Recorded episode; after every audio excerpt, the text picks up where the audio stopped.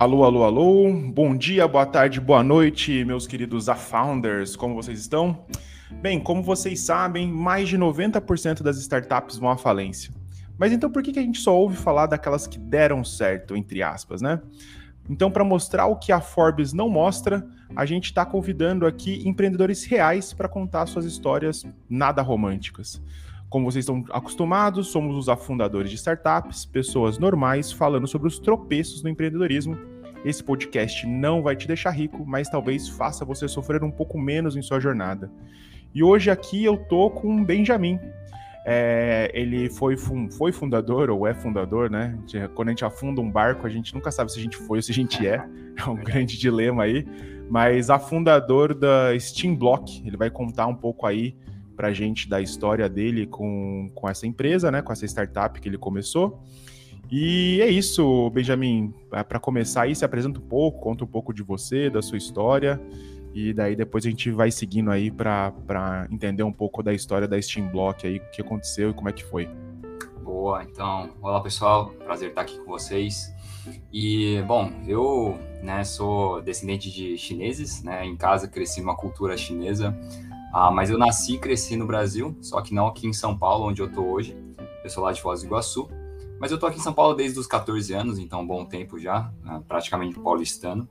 E eu vim para fazer colégio, fiz colégio aqui, aí depois entrei em faculdade, fiz engenharia mecatrônica. E meu sonho, assim, desde criança, né, acho que por ter crescido numa loja de videogames que minha mãe tinha, é, eu gostava muito de brinquedos tecnológicos. Então, meu sonho era sempre inventar alguma coisa muito legal muito divertido, tecnológico, e vender, né? Então, minha mãe era empreendedora, então eu também queria ser, tocar meu próprio negócio, ser chefe, né? Então, durante a faculdade, confesso que eu já não gostei muito do curso, mas continuei lá por realmente não saber muito bem que outra coisa que eu faria. E também na USP, né, a gente tem muitas oportunidades, né? Então eu estava lá pelas outras coisas além do curso de engenharia, né? Então valia a pena só por isso. Ah, e não é que deu certo, no sétimo ano apareceu uma oportunidade aí de, de empreender, né, de entrar num programa de aceleração. E aí foi aí que começou a Steam Blocks aí, né, foi quando a gente começou a montar uma equipe e, e começou o projeto. Ô Benjamin, então... antes de a gente entrar até um pouco no, na questão da Steam Block, né, e, da, e, da, e, e ali da faculdade, é, eu acho que é interessante dar esse contexto um pouco é, que você falou aí da sua família, né, da sua mãe e tal, que é empreendedora, tinha essa loja de videogames e tal, né, que você falou mesmo, que, pô, até a visão que você tinha sobre a questão de empregados, você acha que tem esse contexto inicial seu, acho que é bastante interessante porque, né, até, pô, a nossa média de idade aqui, a galera uns 30, 30 e poucos anos, vai lembrar bastante desse contexto de loja de videogame, né, que era uma parada, hum. assim, que eu particularmente Isso. achava muito doido também, assim, acho que também é da hora desse contexto pessoal. Legal, não, vamos lá. Então, até contextualizando, eu tenho 29 anos, né? Então, é, é, desde que eu me conheço por gente, minha mãe tem essa loja, desde bebê, né? Ela me levava num cesto, literalmente, eu dormia, já dormia em cima de caixas, cara, de Super Nintendo, eu lembro bem. E, inclusive, uma vez caiu uma caixa na minha cara, porque eu tava dormindo na, na, na loja. Então... E, foi assim, e foi assim que você resolveu empreender, né, cara? Tudo começou aí, caiu na cara a caixa ali. Exato, aí marcou para sempre, assim. Então, é, mas é engraçado isso, porque olha só, minha mãe, na verdade, é, eu acho que da geração anterior ainda, né? Via videogames inicialmente com algo, na verdade, assim, ruim. Deixar, eles achavam que deixava a criança burra. Então, na verdade, cara, minha mãe não deixava eu jogar videogame direito. Eu jogava na loja, mas em casa a gente nunca teve. Videogame. Olha que fita, mano. É, que fita. Então, não, e, e, é doido isso. E, e, a sua mãe, você tava falando que ela é chinesa chinesa, né? Tipo, ela veio da China para o Brasil mesmo para, enfim, para trabalhar e ter a vida aqui. A, foi essa loja que garantiu todo essa, esse início aí da sua visão sobre empreendedorismo, né?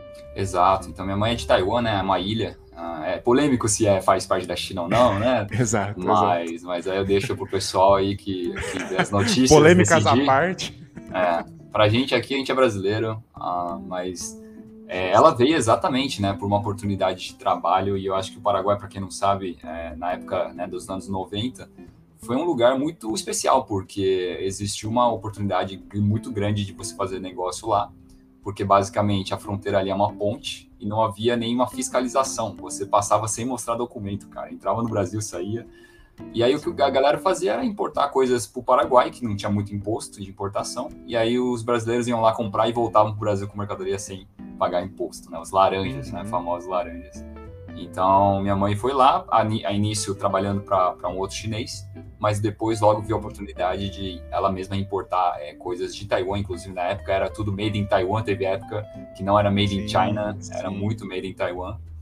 Então ela fez muito desse negócio no início, importação, aí vendo ali né, em Cidade Leste, que é a cidade no, no lado paraguaio. Então, é, então crescendo nesse ambiente, cara, tipo, todos os meus amigos, os pais eram donos de negócio, todos. Então, é, não, não, se pensava em outra coisa, cara. Tipo, meu, é, você é dono de negócio, eu tô, beleza, estou estudando, meus pais valorizam isso, eles não tiveram a oportunidade de estudar, eles queriam que a gente estudasse, então todo chinês, assim, meu, os pais, assim, investiam pesado em educação. Então, desde criança, a gente, meu, a gente estudava de manhã em Foz, no Brasil, de tarde passava para o Paraguai para ter aula de chinês por mais duas horas. E aí tinha aula de piano, de aula de inglês, aula de matemática de Olimpíada, tinha mil coisas extras, assim, sabe? Então foi Mas isso é, que eu... É o famoso filho de asiático, né, irmão? O é, cara exato. Não ah, é, não, tem, não, tem outra, você não tem muita escolha, né, cara? É que eu não. eu não sei, assim, né? Como, como meu pai ele é japonês, eu sempre brinco que é a questão do Kumon, né, mano? O Kumon, eu não sei se o chinês tem a questão do Kumon também, mas porra, velho. Tipo assim, já nasce dentro do Kumon já, mano. Já nasce com, decorando a tabuada do 2 já. Cara, é, pro, pro, chinês, assim, não faz sentido a criança ter tempo livre, entendeu? Eles preenchem para você, assim, então. É, então, tudo isso também ajudou muito a, a, eu e meus amigos lá, a gente se ver desde pequeno, assim, como não, não somos que nem o pessoal daqui do Brasil, entendeu? Tipo, né? uhum. A gente tem uma, a gente tem uma cultura diferente, a gente tem um, um ambiente diferente. Então, é, é que foi o que você falou, né? Às vezes, até, até uma coisa que você já tinha comentado comigo, até às vezes trazendo até essa visão pejorativa mesmo, né? Nessa questão ah. de se enxergar mesmo, tipo, puta, cara, né? Tem, tem aqui eu que sou o dono e tem o empregado ali que às vezes não quer fazer as paradas direito e tal, trazendo essa visão até pejorativa desse lado, né? Total, cara, assim, é, muito conflito entre e minha mãe é assim, quando eu faço alguma coisa certa, ela fala assim, nossa, nós, porque nós chineses somos mais espertos, somos mais, trabalh trabalhamos mais duro, e aí, quando eu faço alguma coisa ruim, ela, meu, vocês brasileiros é tudo folgado, não respeitam os pais. Então, assim. Foda ah, isso, né, mano? Foda, é um conflito. É, meu, ah, o que, que você acha que eu sou, né, mãe? Mãe, meu, decide aí. se eu acerto, eu sou chinês e se eu erro, eu sou brasileiro, né? É muito tipo injusto, né, isso. né, cara? É muito injusto. Mas, ó, é, é, é, eu sempre brinco também que é aquela parada de todo o descendente de oriental, tá ligado? Que é tipo assim Mano, você nunca sabe direito o que você é, tá ligado? Do tipo assim, porque você, pros seus amigos, todo mundo chama de chinês, tá ligado? Ô chinês, ô chinês, tá ligado? É todo chinês. E daí dentro da comunidade, assim, se você, tipo, tá mais pra comunidade brasileira e você volta, assim, você vai, ou vai pra China, ou vai visitar a família, algum lugar assim, os caras, ó, o brasileiro ali, ó, foda, brasileiro é foda, né? Não sei o quê. Então é engraçado esse conflito de que existe, assim. Que é engraçado. É, o, chinês me pergunta se eu sei jogar bola e o brasileiro se eu sei, se eu sei Kung Fu, entendeu? É isso. é tipo isso mesmo. Mas, mano, daí depois disso, então você teve esse, esse fato, né? De você ficar, crescer dentro da loja lá, né? Foi o que você falou, até, até ajudando sua mãe, né? Você falou que você também ajudava sua mãe uhum. lá, né? Na questão até do. Pra quem lembra aí dos videogames, dos desbloqueios de videogame, mano. Que isso é sensacional, mano. Isso é Exato. sensacional. E, e daí depois disso, com essa valorização da educação, você foi para São Paulo para fazer, é, para já para estudar, tipo, visando o vestibular. Foi tipo isso. Exatamente. Isso. Eu tive um professor de matemática que acho que foi muito decisório nisso, né? É, eu comecei fazendo aula de matemática particular de Olimpíadas na sexta série. E ele é do Rio de Janeiro. E aí ele sempre me falou: Meu, você tem potencial, você tem que sair daqui, é cidade pequena. Então, ele que me incentivou muito, né, para vir para São Paulo. Fiz a prova de bolsa que, que tem lá e, e tem que fazer já na oitava série, na época não tinha nono ano, né? E uhum. aí, então, eu fiz a prova, fui bem, e aí decidimos mesmo que eu viria aos 14 anos para São Paulo. E aí foi que eu vim para cá e fiquei de vez já, né? E daí nessa transição foi, né, você ficou num hotel, você disse, né? Você ficou morando foi. inicialmente num hotel com 14 anos em São Paulo. Eu acho isso doido também, né, mano? É outra parada que eu acho que, tipo, no geral é meio impensável, assim, tipo, ah, vou mandar Sim. uma criança de 14 anos morar num hotel em São Paulo. Não, eu, eu lembro muito de alguns pais dos meus colegas, quando descobriam, né, que, que eu morava sozinho, né, já com 14 anos, eles literalmente uma vez falaram assim, mas que judiação, né, como que pode isso? ah, e eu ficava tipo, não, gente, eu, eu quis vir, entendeu? E eu tô super Sim. feliz de estar de tá independente, de ter essa liberdade. Então é muito a perspectiva, né, das pessoas. Sim, total, total. Mas aí depois você foi, então, você fez o cursinho, né? Você acabou fazendo o cursinho e, e passou na faculdade, você fez USP, né? Você fez poli, isso? Isso, então eu. É, o etapa, meu, assim, o colégio em si já é um cursinho, né? Então a gente é muito bem preparado lá, graças a Deus não cheguei nem a precisar fazer um cursinho extra, né? Então uhum. é, passei direto aí em engenharia mecatrônica, na, na Poli, na USP, Escola Politécnica. E, e, aí, eu escolhi mecatrônica muito por esse background também, né? Porque videogame, no fim, ele envolve tanto hardware quanto software. Então, a mecatrônica é exatamente essa mistura. Então, eu achava isso muito louco, né? Fazer robôs, fazer, enfim, interfaces. Então, é, 2011, entrei aí na, na USP. Boa, boa. E daí, e aí sim, daí como que começou a surgir, então, dentro da faculdade, essa questão né, da, da Steam Block, né? Como é que foi uhum. achar as pessoas que foram seus sócios, né? Que eram seus amigos, enfim. Como que foi o comecinho aí da Steam Block aí? Como é que, uhum. como é que foi surgindo isso? E se chamava Steam Block ou se chamava qualquer outra coisa, né? Enfim. Uhum. Não, legal. Então, eu acho que assim, durante a poli inteira, eu sempre fiz um monte de coisa extracurricular que, que que fizesse eu estar mais próximo de né, realizar esse sonho. Então eu participava de muito muito evento de, de, empreendedorismo, fui participei de um monte de competição que tinha, sabe, de empreendedorismo, de modelo de negócio. Ah, e em 2015, inclusive, participei já de uma vez desse programa que eu participei com o meu TCC eventualmente, só que em 2015 com o TCC do meu amigo. Ah, uhum. E foi o primeiro gostinho ali de querer entrar nesse programa. Então, é, é tipo, na prática, assim, o curso ele é integral, então, assim, isso tomava muito tempo também. Então, eu diria que, assim, eu perdi, de verdade, muito tempo com, com o curso, né?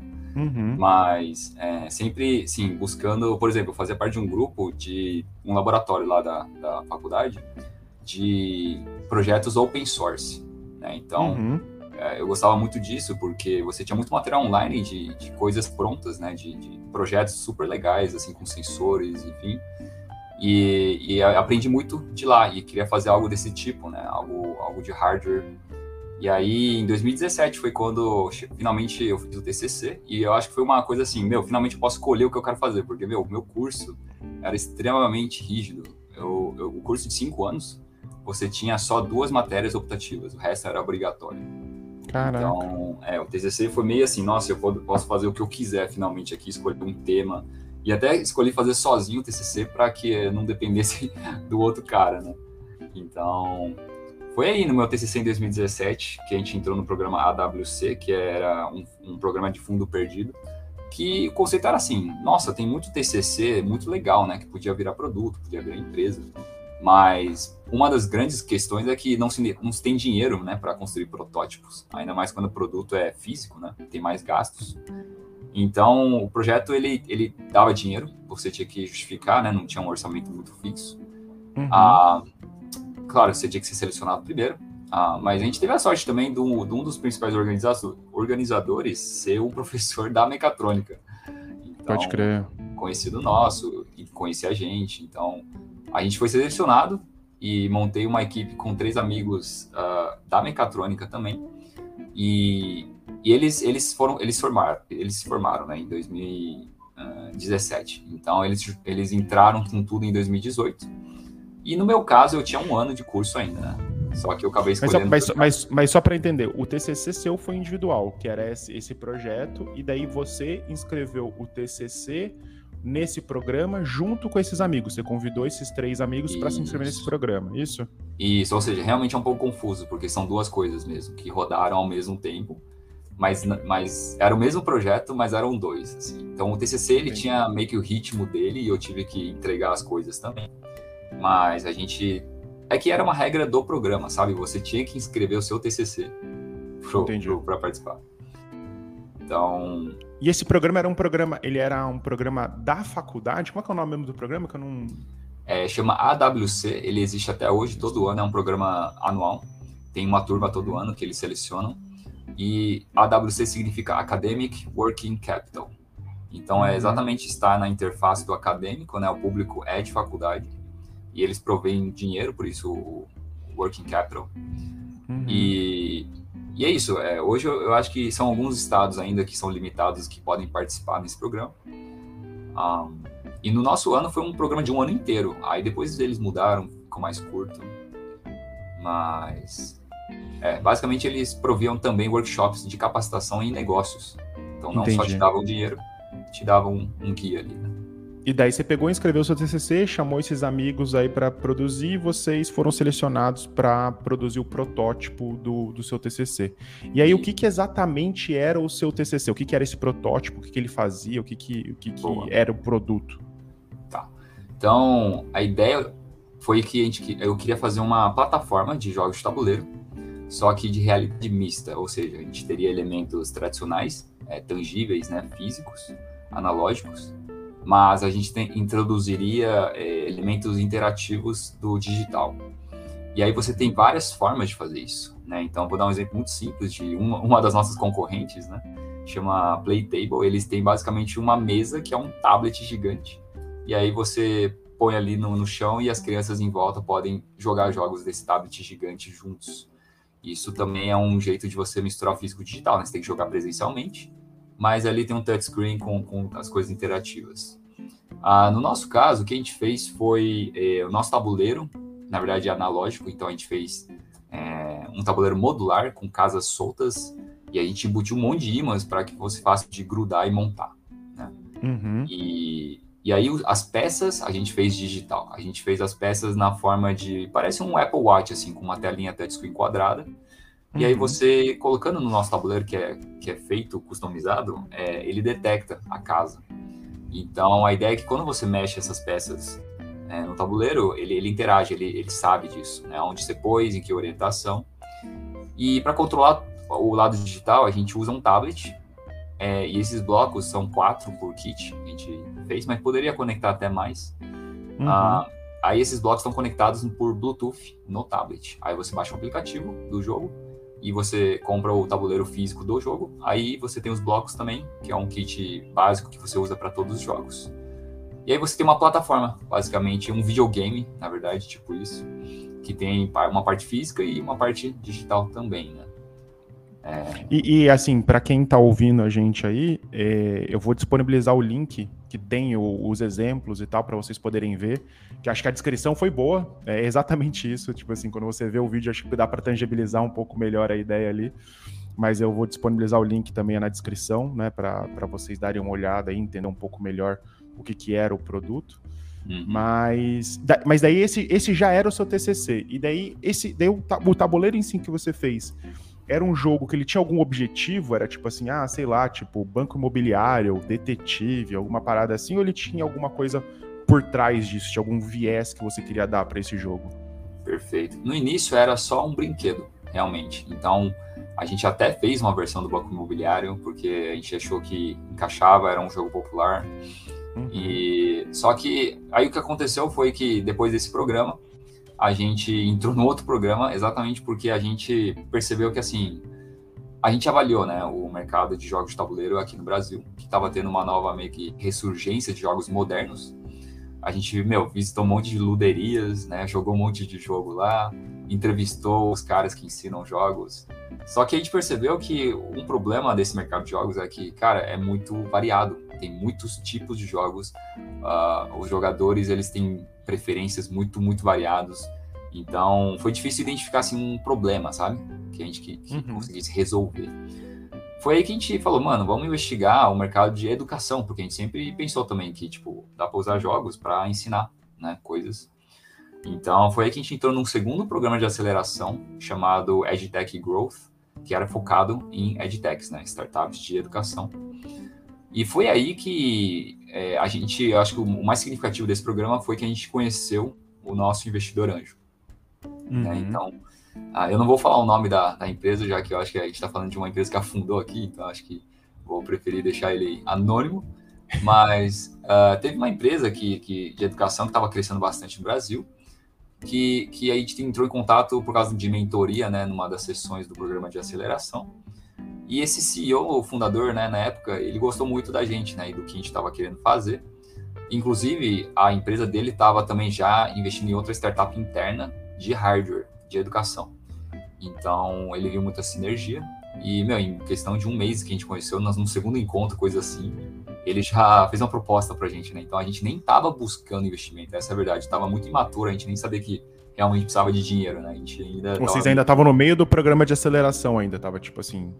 Exato, porque o que aconteceu foi que esse segundo programa, ele pegou o final do primeiro, então ele era mais curto. Então, hum. o primeiro nem tinha acabado ainda, a gente ainda estava finalizando, então realmente não estava buscando dinheiro ainda. Uhum, ah, uhum. É, então, é, vocês, vocês, não, vocês, ainda não tinham nem o protótipo ainda feito, ou já tinham já?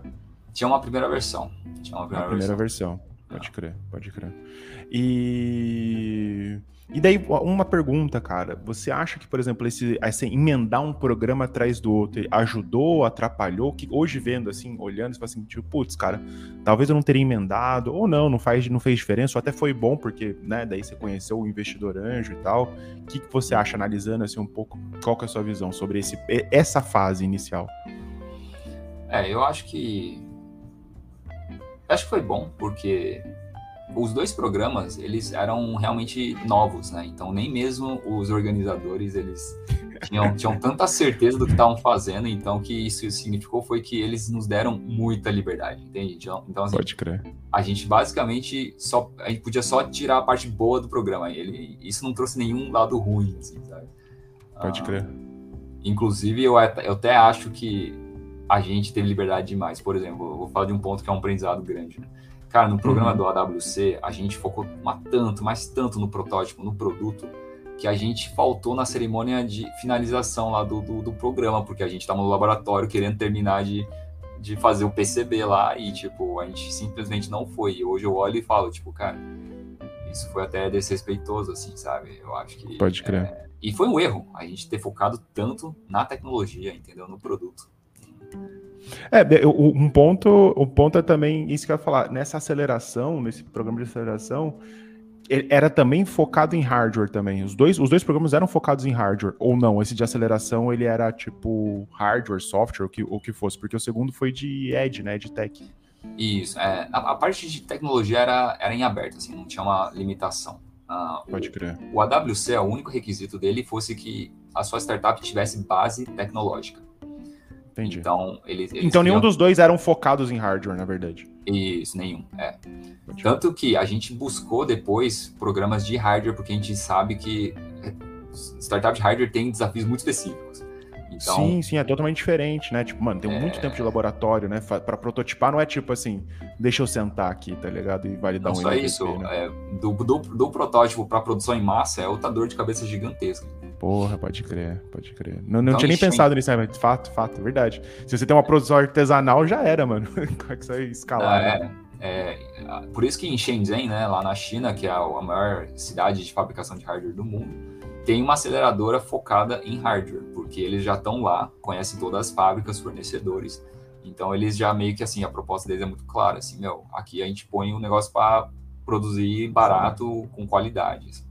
Pode crer, pode crer. Mas daí, beleza, agora para continuar, tirando essa, essa parte aí que foram umas dúvidas que foram surgindo, é, então vocês participaram desse programa, conheceram o seu investidor anjo, né? No primeiro mês ali, sinergia grande e tal, o cara curtiu e já chegou e já fez uma proposta para vocês, então, para que vocês, né? Porque ele já tinha também uma, uma empresa de hardware lá que ele estava acelerando também, ele já fez uma proposta para você, né? Foi, foi isso. isso. E daí qual que foi a proposta e como é que foi os próximos passos depois disso? Uhum.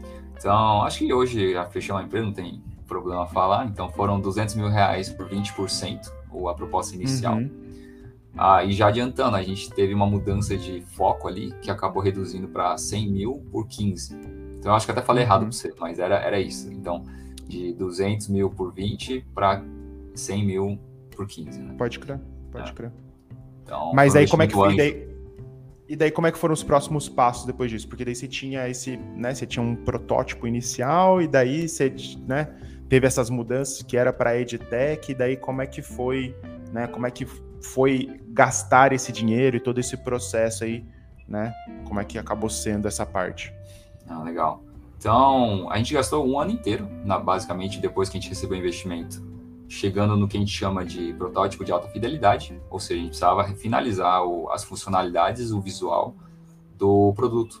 Né? É, claro, vai ser um protótipo ainda. Aí tem a questão da produção em massa, mas a gente precisava garantir que a tecnologia funcionasse, porque a gente estava fazendo do zero mesmo, uma coisa que não tinha pronto no mercado, assim. Então, a gente gastou um ano aí fazendo isso e, e o dinheiro foi só para isso, desenvolvimento. A, nenhum dos nós quatro recebeu nenhum salário, zero aí. A gente já sabia, foi o combinado e a gente estava disposto, né? Acho que a gente acreditava na empresa, na ideia. E então, e é interessante, né? Um terço desse dinheiro, cara, na verdade, foi gasto com o espaço de coworking, uma salinha na Rua Augusta aqui em São Paulo porque a gente tem hardware, né? Tinha equipamentos, então era bom ter um lugar mesmo para a gente se reunir, fazer as coisas, deixar as coisas.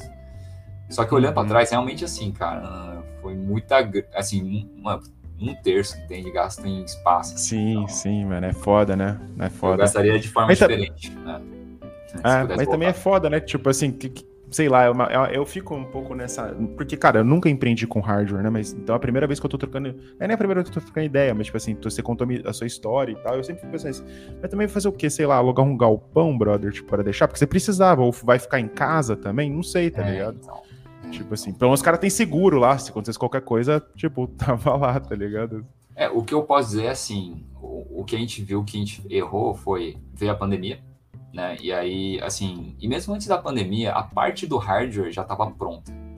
Então, uhum. eu acho que a gente tinha que ter saído antes do que a gente ficou. A gente ficou muito mais tempo do que precisava, sabe? Pode crer. Mas Pode é crer. mais isso, eu acho. Incremental. Pode crer. E é isso, né, cara? Acho que esse é um ponto que eu já vou ressaltar aqui, como no episódio anterior com o Pedro Amâncio, né, que é o outro empreendedor que veio falar aqui também, então aqui do Benjamin, um ponto em comum é exatamente esse, né, galera? Tipo assim, os dois tinham possibilidades de ficar um tempo sem pensar em ganhar dinheiro, né? Então, assim, aqui no caso, então, é, pô, é exatamente isso, né? Tinha lá o apoio, o suporte, né, da família e tal, dos pais para fazer isso daí. Então, o que eu sempre, né, eu sempre faço essa ressalva, porque é algo que faz muita diferença se você tem que gerar receita muito rápido e ficar nisso, né, empreender de um, com outro viés. Então assim, de novo, galera, só para você, só para sempre faça essa observação aí que acho que é importante aí nessa na história como um todo, né, de ter isso daí. Mas então foi isso. Então daí vocês desenvolveram a, a, o negócio, né, é, desenvolveram o hardware, ficou o jogo e tal. Daí de novo, no linkzinho eu vou deixar, vejam, cara, é um joguinho bem bem firmeza, assim, eu achei muito da hora né? Bem, bem bacana. E daí vocês foram para essa, né? Pro, tiveram viés de edtech. E, cara, e, e, por exemplo, assim, né? Quem que era de educação, por exemplo, na equipe? Tinha alguém orientando? Não tinha ninguém orientando? Como é que foi essa parada? Né, porque educação, não adianta a gente também né, fazer alguma coisa sem ter alguém ali para dar esse, esse viés aí. Como é que foi isso daí? Uhum. Sim, a gente realmente só topou entrar em educação exatamente por causa do investimento ter vindo de um cara de educação. Né? Então, ele desde o início falava assim: é smart money, né? A ideia é que ele não entraria só com dinheiro, ele entraria com, com os contatos dele, com o conhecimento do mercado dele, né?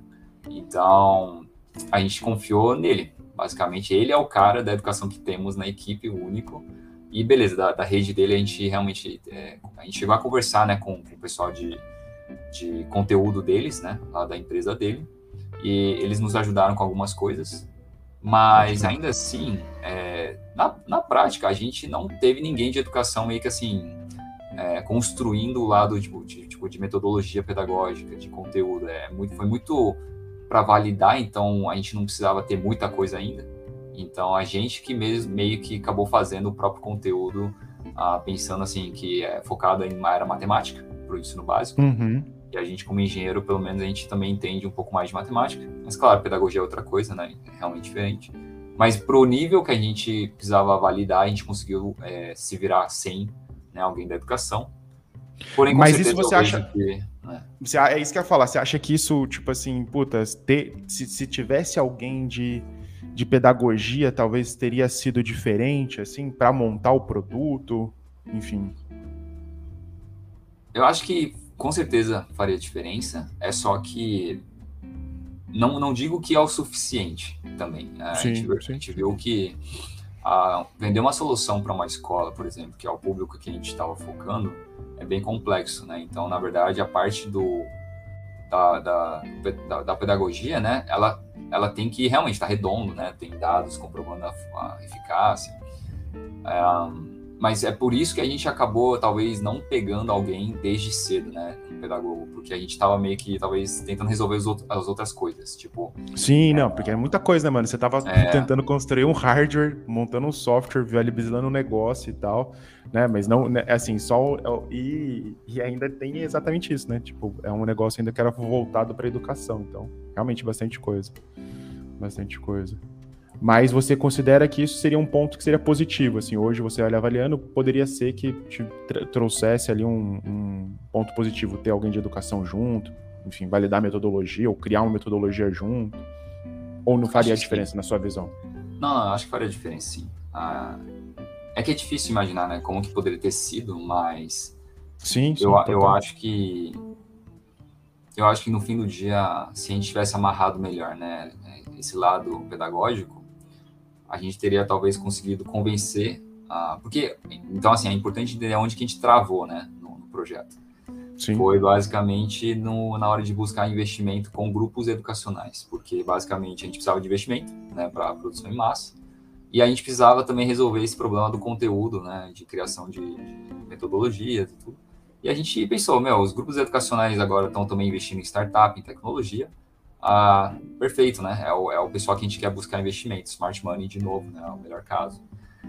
Só que é isso, né? É, a gente de, teve que confiar neles em trazer esse lado educacional para a gente. Só que a gente não sentiu que parece que isso é muito trabalho para eles, assim, sabe? Então as negociações, uhum. talvez se a gente tivesse chegado já com uma coisa mais pronta no lado pedagógico, talvez a gente pudesse ter conseguido um sim Claro, a gente teve o efeito da, efeito da pandemia, que foi o principal que fez com que não conseguisse fechar. Mas eu sinto que, com certeza, se a gente tivesse um lado, uma pedagogia mais pronta do nosso lado, as chances poderiam ser, ter sido melhores. Boa. Cara, então, assim, só para só entender um pouco melhor a linha, então. Então, agora vocês estavam ali, né, no período pré-pandemia, com um protótipo já, né, finalizado, funcionando, tudo certinho. E daí o próximo passo seria então produção em massa, né? Então viabilizar essa produção em massa. E daí para viabilizar essa produção em massa foi quando vocês começaram a visitar escolas, vocês foram visitar grupos educacionais, apresentando o protótipo para conseguir um investimento para produzir em massa, é isso? Isso. Então a gente tentou resolver vários problemas numa tacada só, meio que essa era a ideia. Porque uma oportunidade que surgiu também foi um programa de aceleração, mais um programa de aceleração uh, do grupo Marista, né? Que é um grupo bem grande aí, tem o colégio famoso arquidiocesano aqui em São Paulo. Uhum. E, e eles fizeram um programa para atrair startups, para usar soluções deles, para investir, inclusive. E uhum. teve duas fases, né? A primeira fase era é, mais, mais assim, teórico, avaliar o que a gente estava fazendo, tudo. E quem passava para a segunda fase ah, conseguia fazer um piloto na, nas escolas deles. Então a gente conseguiu passar e a gente chegou a rodar com acho que umas duzentas e poucas crianças do sétimo ano aqui no ARC, né, no colégio, durante uma, uma semana, é, uma semana todo dia lá. E foi incrível essa experiência, né, para a gente ver as crianças usando nosso usuário final, eles gostando, os professores gostando também uh, mantendo eles engajados. E, e aí o que aconteceu foi que pareceu que era o caminho, sabe? Tipo, bom, a gente já validou nas escolas deles, eles já tem várias escolas que, se eles investirem na gente, já vira cliente. Então a gente uhum. não só tem dinheiro para produção em massa, a gente já tem um primeiro pedido, né? Uhum, então, uhum. esse era o melhor dos mundos, cara. É, então a gente focou mesmo em grupos educacionais e no grupo Marista, principalmente. E aí foi realmente o timing, né, cara? Terminou o programa, eles estavam escrevendo o contrato de investimento, literalmente. E aí a pandemia veio, as escolas fecharam e eles tiveram que focar em resolver o problema das escolas, né? E não só isso, buscar soluções online. É, Nossa, cara, daí é, é hardware, né? Que, é, exatamente. Acho que dessa história, mano, o que me deixa assim é, essa, é o, o, quanta, o quantas coisas tem que estar tá alinhadas para uma startup dar certo, né, irmão? Tipo assim, porra, caralho, mano, você tinha um produto foda, tipo, mano, que era da hora, bacana. Beleza, tinha esse ponto aí da questão de, né, do, da pedagogia, que você falou que talvez poderia facilitar, mas era um ponto que é difícil dizer qual que é o peso disso, né, que traria ali, apesar de, sim, eu achar que seria um diferencial foda, né, é, de, de ter isso daí. Daí, porra, fez um teste, passou no mais um programa de aceleração, fez o teste, criançada usou, plau, coronavírus, né? Que tipo, puta, hardware, mano. Aí a gente nem, e na época, né? A gente nem sabia como pegava, a gente não sabia se era por toque, se era é. pelo ar, se era, mano, que, que, como que funcionava, né, a parada, assim. Que, é. que, que foda, né, mano? Que foda. Mas é isso, como todos os astros têm que estar alinhados pro, pra parada virar também, né? Pois é, pois é. É, hardware ele envolve muitos riscos mesmo. Então. Ah, e acho que, cara, acho que nem é hardware, mas acho que empreender como um todo, né? É, é isso, foi o que você falou, é um timing, mano. É algo assim, porra, e se fosse lançado, sei lá, a, daqui a 30, 3 anos? Ou a, sei lá, se você não tivesse feito a, a, outro, a outra época atrás? É aquele lance, não dá nem pra saber, né? É aquelas configurações do tipo, que, pô, daí veio uma pandemia, tá ligado? Do tipo, é. mano, não tem, nem, é. não tem nem o que dizer, assim, do negócio. É. E, e, cara, mas daí, daí beleza, porque daí depois veio a pandemia, mas vocês não acabaram, né? Tipo assim, vocês uhum. continuaram, Steam Blocks continuou existindo, e daí quais foram os próximos passos? Daí, pô, pá, pandemia. Os caras lá redigindo o contrato, falando assim, é, então, Benjamin, não vai rolar. Daí, como, como que foi, assim, os próximos é. passos depois disso? Aí ficou óbvio, né, que a gente não ia poder insistir no, nesse produto no momento, né, porque, cara, realmente naquela época começou quarentena, não se tinha ideia de quanto tempo isso ia levar. E, e, a gente viu depois que levou muito tempo, né? Tipo, dois anos fechados. Assim. É, e meio, e meio, que a gente ainda tá, né? A gente tá, é. tipo assim, bem mais flexibilizado, mas ainda a gente ainda tem resquícios aí, né, da, da, da pandemia, né? Não sei não. se, não sei nem se como não especialista a gente pode dizer que terminou, né? Tipo assim, estamos aí ainda, mas é isso. É, pois é. Então, o que aconteceu foi que coincidência ou não, cara, porque eu acho que isso poderia ter, se não tivesse acontecido isso que eu vou falar agora, a gente talvez teria morrido ali na hora. Mas meses antes eu, eu comecei a estudar uns papers sobre um framework chamado é, resolução colaborativa de problemas. E basicamente é um framework que não é, não é nada, nenhuma ideia revolucionária, né? Simplesmente assim, a questão de você botar um grupo de estudantes para resolver um problema e através dessa dinâmica você conseguir não só ensinar coisas, mas avaliar também. Né? Então, uma forma mais uh, dinâmica de, de, você avaliar, principalmente habilidades assim que a gente chama de soft skills, né? Que uhum. não é muito fácil de avaliar por uma prova escrita, por exemplo. E você tinha né, a grande primeira aplicação disso no PISA de 2015, onde eles o PISA é a maior avaliação internacional de sistemas de ensino, né? Então eles aplicam em vários países e inclusive do Brasil. E aí eles fizeram, eles que né, são um dos autores do paper, teve outros também, mas que é um framework que parecia estar tá pegando e fazia sentido assim você explorar mais, assim, sabe, com atividades em grupo, principalmente online. Então, é, você poder registrar todas as interações dos alunos, né, os inputs, e você tem muito dado aí para você tentar tirar é, informação sobre eles. Então, eu já estava lendo isso porque o nosso jogo de tabuleiro não deixa de ser é encaixado nesse framework, né? É uma atividade em grupo e tem o lado digital de coletar dados. Então, é por isso que eu estava vendo isso. Então, quando, quando aconteceu isso, né, de falar a gente tem que pausar o hardware, ah, aí foi meio óbvio. Eu, eu propus literalmente para o pessoal, falei, vem, gente, vamos tentar fazer meio que a mesma coisa, só que no online, na prática, né? Tipo, é um uhum. jogo né, é, gamificado de matemática, só que agora digital, online, né, em grupo pela internet.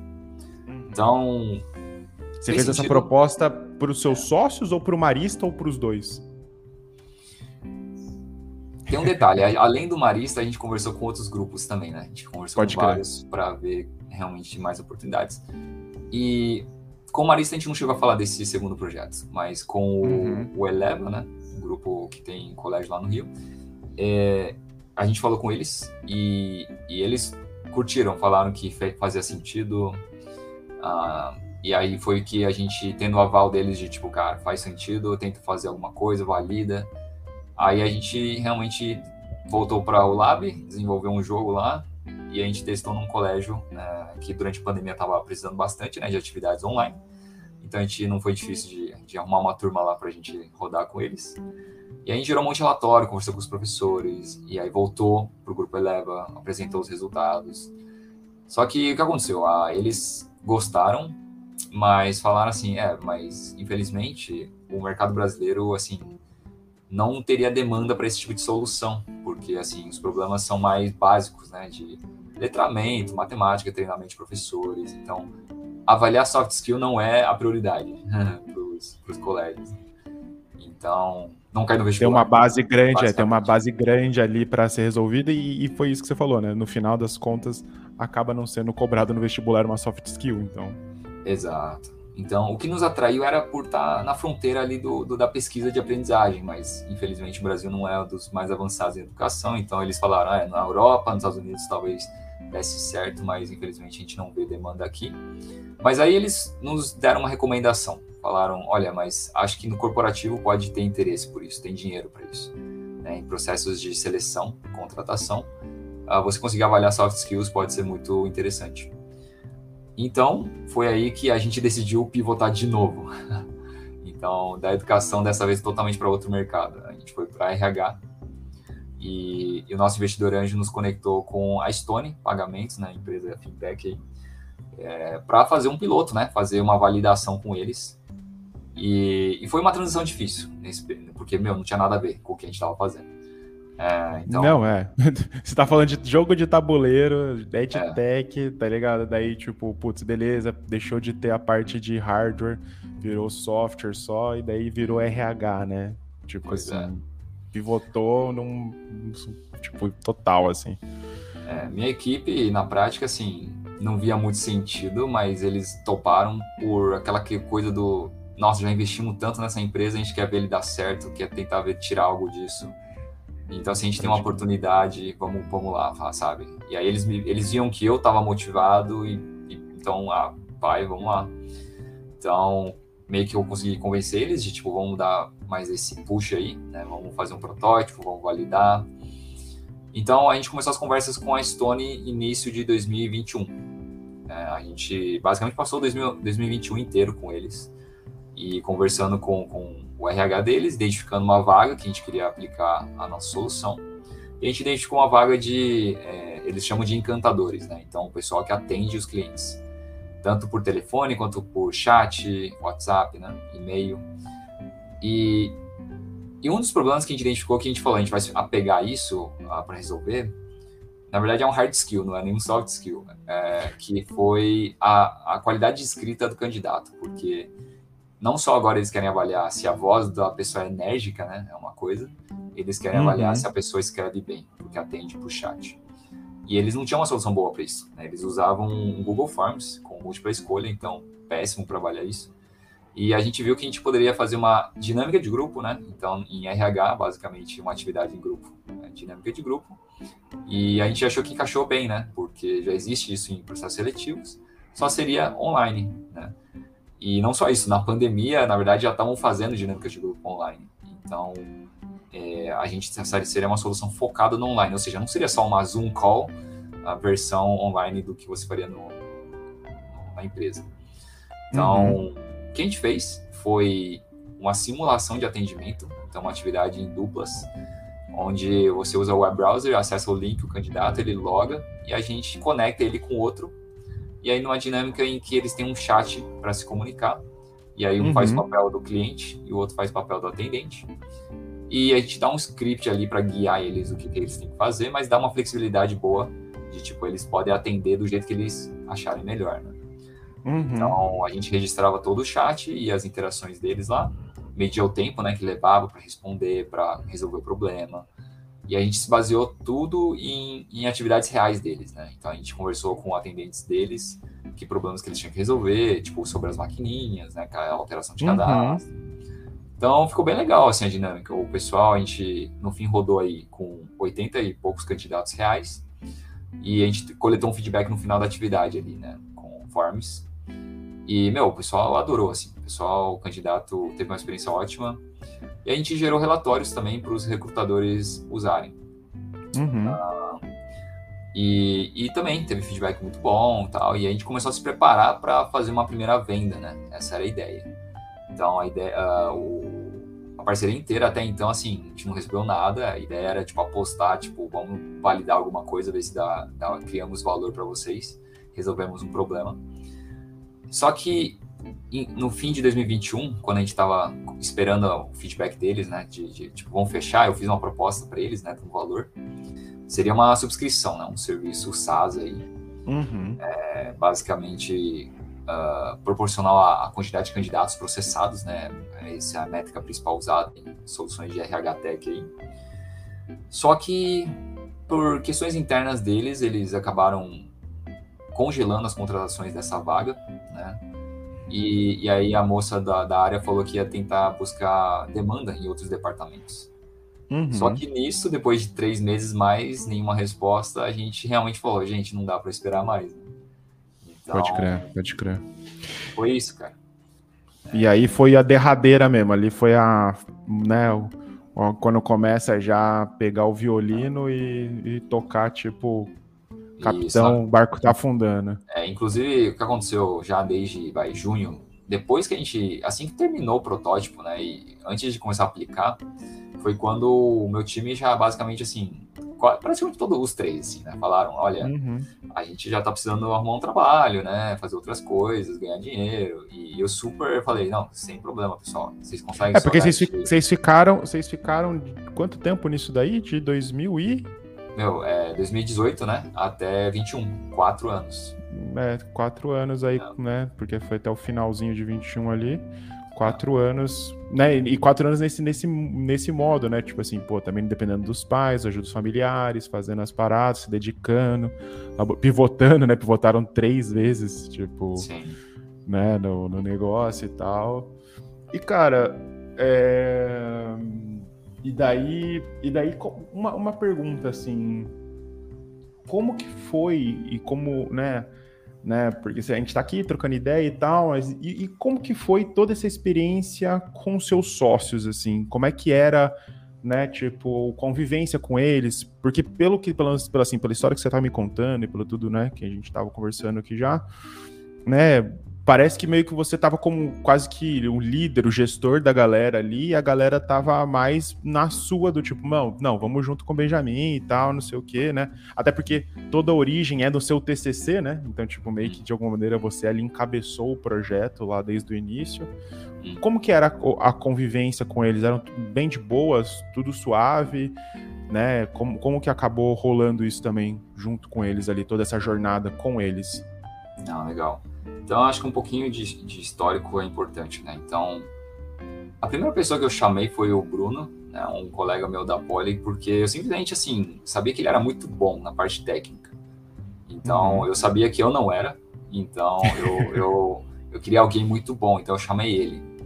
E, e, aí o que aconteceu, na verdade, foi que depois ele chamou os outros dois, que eram colegas dele. Né? Na verdade, eu nem conhecia eles tão bem.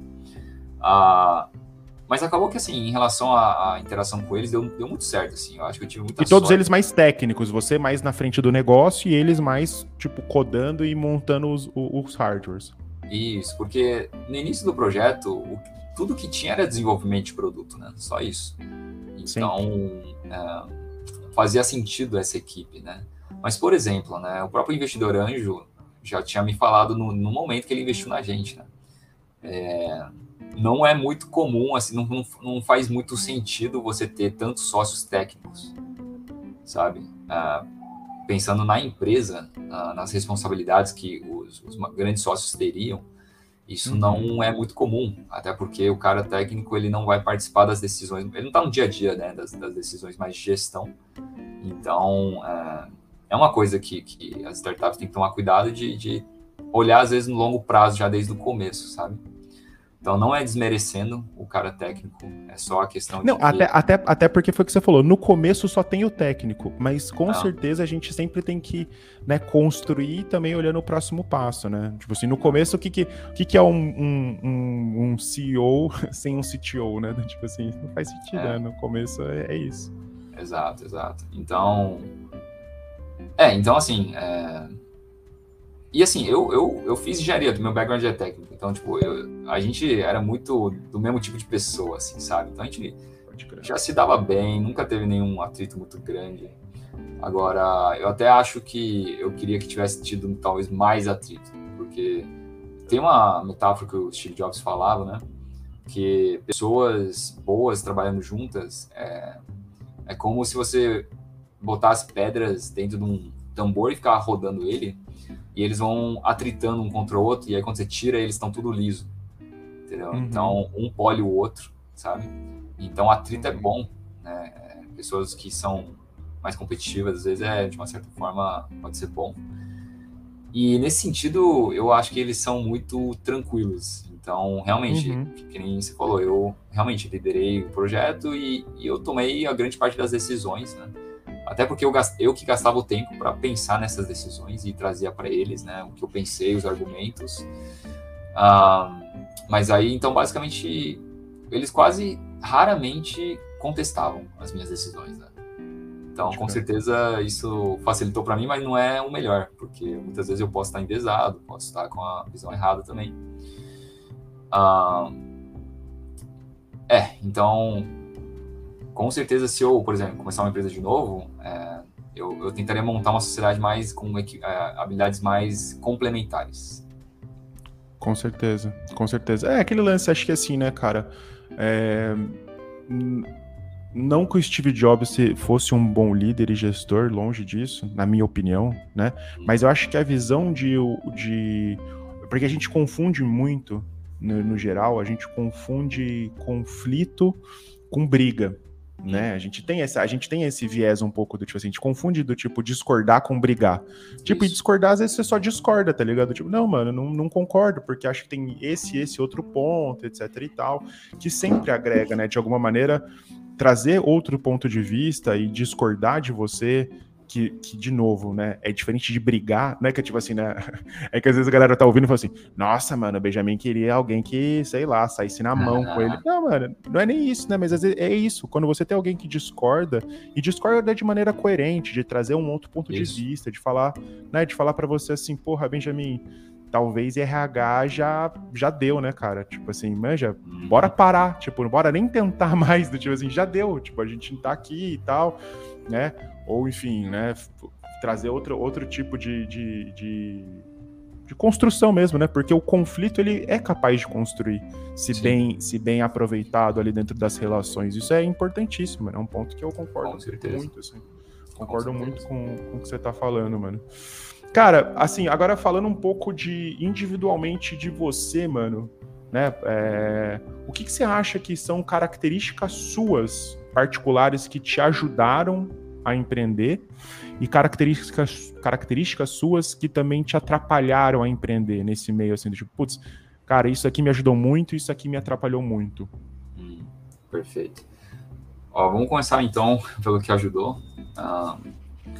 Com certeza, meu, você gostar de falar com as pessoas, né, de se comunicar, isso é muito importante, porque networking, né? Meu, as oportunidades, muitas, é isso, muitas vezes você é guiado pelas oportunidades que aparecem, né? E para você ter oportunidades, você precisa se conectar com as pessoas, né? Você não pode se isolar. Então, olhando para trás, é realmente assim, eu fico vendo as coisas que a gente conseguiu porque eu entrei em contato com pessoas, entendeu? Que eu não conhecia, fui em feiras, enfim, cheguei nas pessoas. Então, isso, isso é muito importante. E eu vejo que, assim, não é é, então essa facilidade, né, de, de, conversar com pessoas que você não conhece, ah, isso é algo muito valioso para empreender, porque meu, é isso, você não vai fazer nada sozinho. Então, sim. Ah, eu acho que assim, isso vem muito de eu ser cristão, então de tipo compartilhar a fé com as pessoas na rua. Eu faço isso, né? Uhum, então anos, uhum. anos que eu faço isso. Então eu, eu tenho essa facilidade. Então, te falar de temas polêmicos com pessoas que você nem conhece. Então, para mim, fazer pitch de startup é, é, fácil, relativamente. Uh, que mais? É, coisas que. Uh, olha, eu acho que. E alguma coisa. Uh, Não, diga aí, diga aí, de criatividade. É, criatividade. Eu realmente acho que. eu me considero uma pessoa criativa. Quando eu era pequeno, eu é que eu acho que eu gastei muito tempo sozinho. Eu acho que é um, é um padrão que existe ali. Se você cresceu tendo muito tempo para você, você, você tem que ser criativo, né? De tipo, o que, que eu vou fazer com o meu tempo? Então, assim, eu tive. Por isso que eu gosto de brinquedo já. Eu já passei muito tempo com brinquedo, imaginando histórias, entendeu? Ali, de com as miniaturas, carrinho. Eu gostava de desenhar, lia muito gibi, então fui muito estimulado, assim. E, cara, para empreender, meu, você tem que sempre conseguir pensar fora da caixa, porque é isso, o que não vai parar de vir é obstáculo. Então você tem que dar a volta, dar a volta, dar a volta e entender que no fim, assim, você tem essa flexibilidade, né? Você está inventando um negócio. Então, sim, você tem que respeitar algumas regras, obviamente, mas tem mu muitas coisas que são maleáveis ali. Então, tem a parte de criatividade, com certeza, é, não sei se e dos pontos falar. que você acha, e, do, e, dos pontos que, que te atrapalharam? Você meteu aí que você, pô, você é um cara comunicativo, dá pra ver, né, mano, a gente trocando ideia, que apesar de asiático, né, que existe um mito, um mito do asiático tímido, né, que é tem, verdade. tem o asiático tímido, mas tem o asiático que fala pra caralho, tipo nós aqui. e, e a criatividade, mas e, e, o que você acha que te atrapalhou, mano? Que no meio dessa jornada aí também foi algo que, tipo, você falou, putz, sei lá, essa é uma característica aqui que eu acho que acabou me atrapalhando um pouco. Cara, com certeza. Eu, eu, pensei muito nisso já, né? Porque como falhou, né? Você começa a pensar, né? O que, que realmente não, tive, não consegui fazer direito. Cara, uma coisa com certeza é assim. É... Ah, eu, eu sou muito estereótipo do asiático. Tipo, eu, eu ia muito bem na escola. Então, desde criança, eu ouvia muito dos pais, dos professores, de quão esperto eu era. Cara, pra você ter hum. ideia, eu, eu, eu, nunca vou esquecer disso, mas eu tive uma professora no ensino fundamental que ela me ajudou a colar, cara, para manter a minha imagem, entendeu? Na, na, na sala de o cara bom. Caralho. Cara, eu tirei uma dúvida com ela na, na hora da prova e ela me deu a resposta. então, então, assim, eu, eu fui muito tratado, tipo, eu fui muito mimado nesse sentido. Então, cara, é difícil, muitas vezes, eu me, me desvencilhar disso, que, cara ser inteligente não é o suficiente para se virar no mundo. Na escola, beleza. Mas sim, sim. o que, que, isso faz comigo, eu percebo? Ah, eu já li artigos sobre isso, então não é só comigo. Muita, uhum. muita gente que tem essa visão de si mesmo acaba tendo esse problema, que é assim, a gente é meio preguiçoso, cara. A uhum. gente acha que por inteligência bruta a gente vai resolver qualquer coisa na hora ali, quando aparecer. E a gente uhum. tende a não se esforçar tanto quanto deveria, não olhar para frente tanto quanto deveria.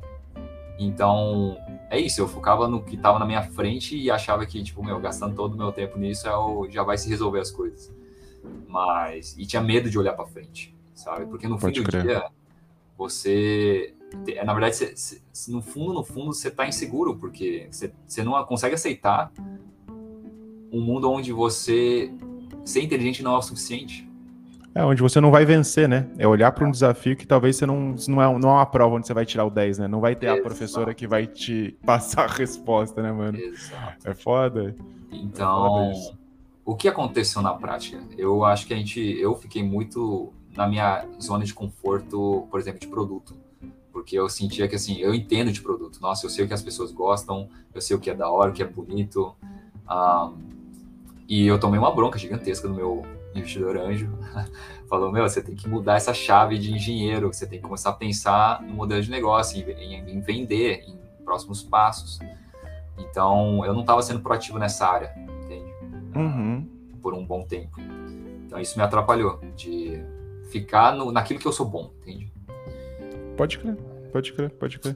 E, cara, para a gente aí caminhar para as últimas perguntas aí, é, você acha que, tipo assim, a Steam Block ter falido, né, ter fechado, teve algum impacto na sua vida pessoal? Tipo assim, né, enfim, você acha que esse processo, né, que é recente, né, mano, foi agora, né, não faz muito tempo, você acha que teve algum impacto? Você consegue pensar em avaliar isso? Ou você, tipo, ah, não, foi a mesma coisa, continuei normal e tal, e foi isso, vida. Não, não tem como não ter mudado, foram quatro anos da minha vida aí. Então, é, eu tenho refletido muito e eu acho que cada quanto mais tempo passa, eu acho que eu vou entendendo melhor também. Mas o que eu já posso dizer, com certeza, assim, cara, quando a gente é mais novo, eu comecei com 23, 24, né? É, a gente realmente acha que a gente tem todo o tempo do mundo. A gente não entende que o tempo passa muito rápido e, e não, não, se tem tempo para tudo. Essa é a verdade, não tem. Você só tem tempo para as coisas que você valoriza, as coisas que você prioriza.